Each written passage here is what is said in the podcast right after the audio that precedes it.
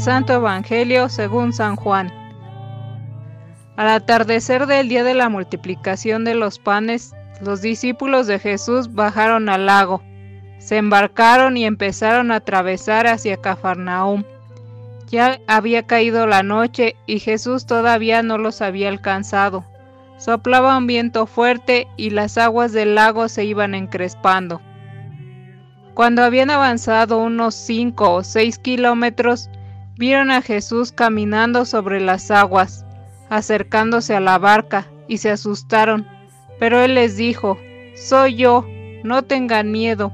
Ellos quisieron recogerlo a bordo y rápidamente la barca tocó tierra en el lugar a donde se dirigían. Palabra del Señor.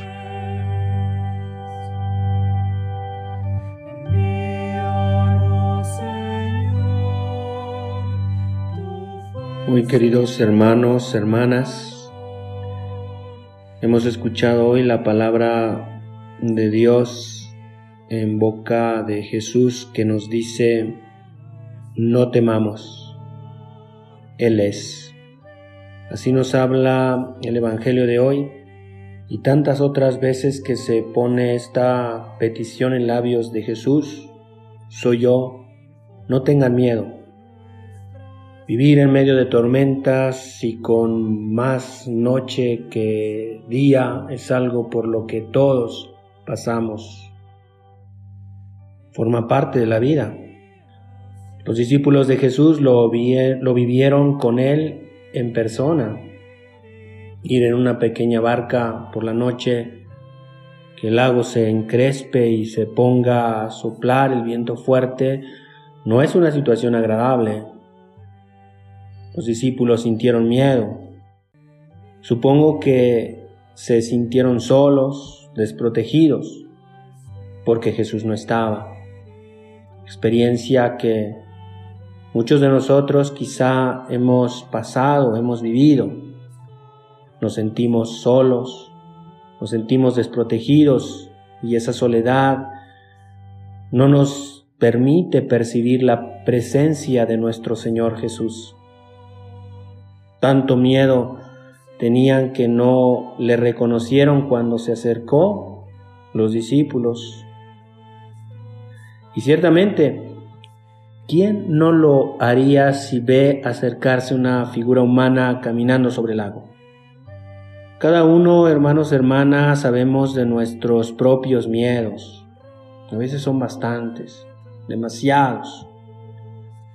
Las primeras comunidades enseguida lo experimentaron también. Los griegos se incomodaban por unas cosas, los de origen hebreo por otras, en fin. Estaban empezando y ya se generaban tensiones, situaciones difíciles entre ellos. La respuesta, la respuesta fue establecer una nueva estructura o al menos fue una decisión que dio lugar a un nuevo testamento, el de los diáconos. Quizá las cosas serían distintas si hubieran entrado a dialogar el problema de fondo, el malestar entre los de un lado y los de otro, en lugar de establecer nuevas normas. O quizá las cosas hubieran sido muy distintas si se les hubiera ocurrido separar el servicio por un lado y la oración y el servicio a la palabra por otro. ¿Quién sabe? En todo caso, en cada momento, reaccionamos a los peligros, inseguridades y temores, como mejor podemos hacerlo en ese momento. Quizá como mejor creemos que sería la solución en ese momento. Y a veces nos equivocamos, otras no tanto. Importante será que siga creciendo la vida y la presencia del resucitado por todo el mundo. Eso es lo importante. Esa es la misión. Esa es la tarea. Y en esta misión, en esta tarea, todos tenemos mucho que hacer desde nuestras situaciones concretas. Y aún más, otra cosa, que nunca olvidemos que el único que realmente puede quitarnos el miedo y dar seguridad a nuestra vida y nuestra iglesia es Él. Las estructuras, grupos, nombramientos y planes que hagamos, si son buenos, solo serán secundarios. Que no se nos olvide.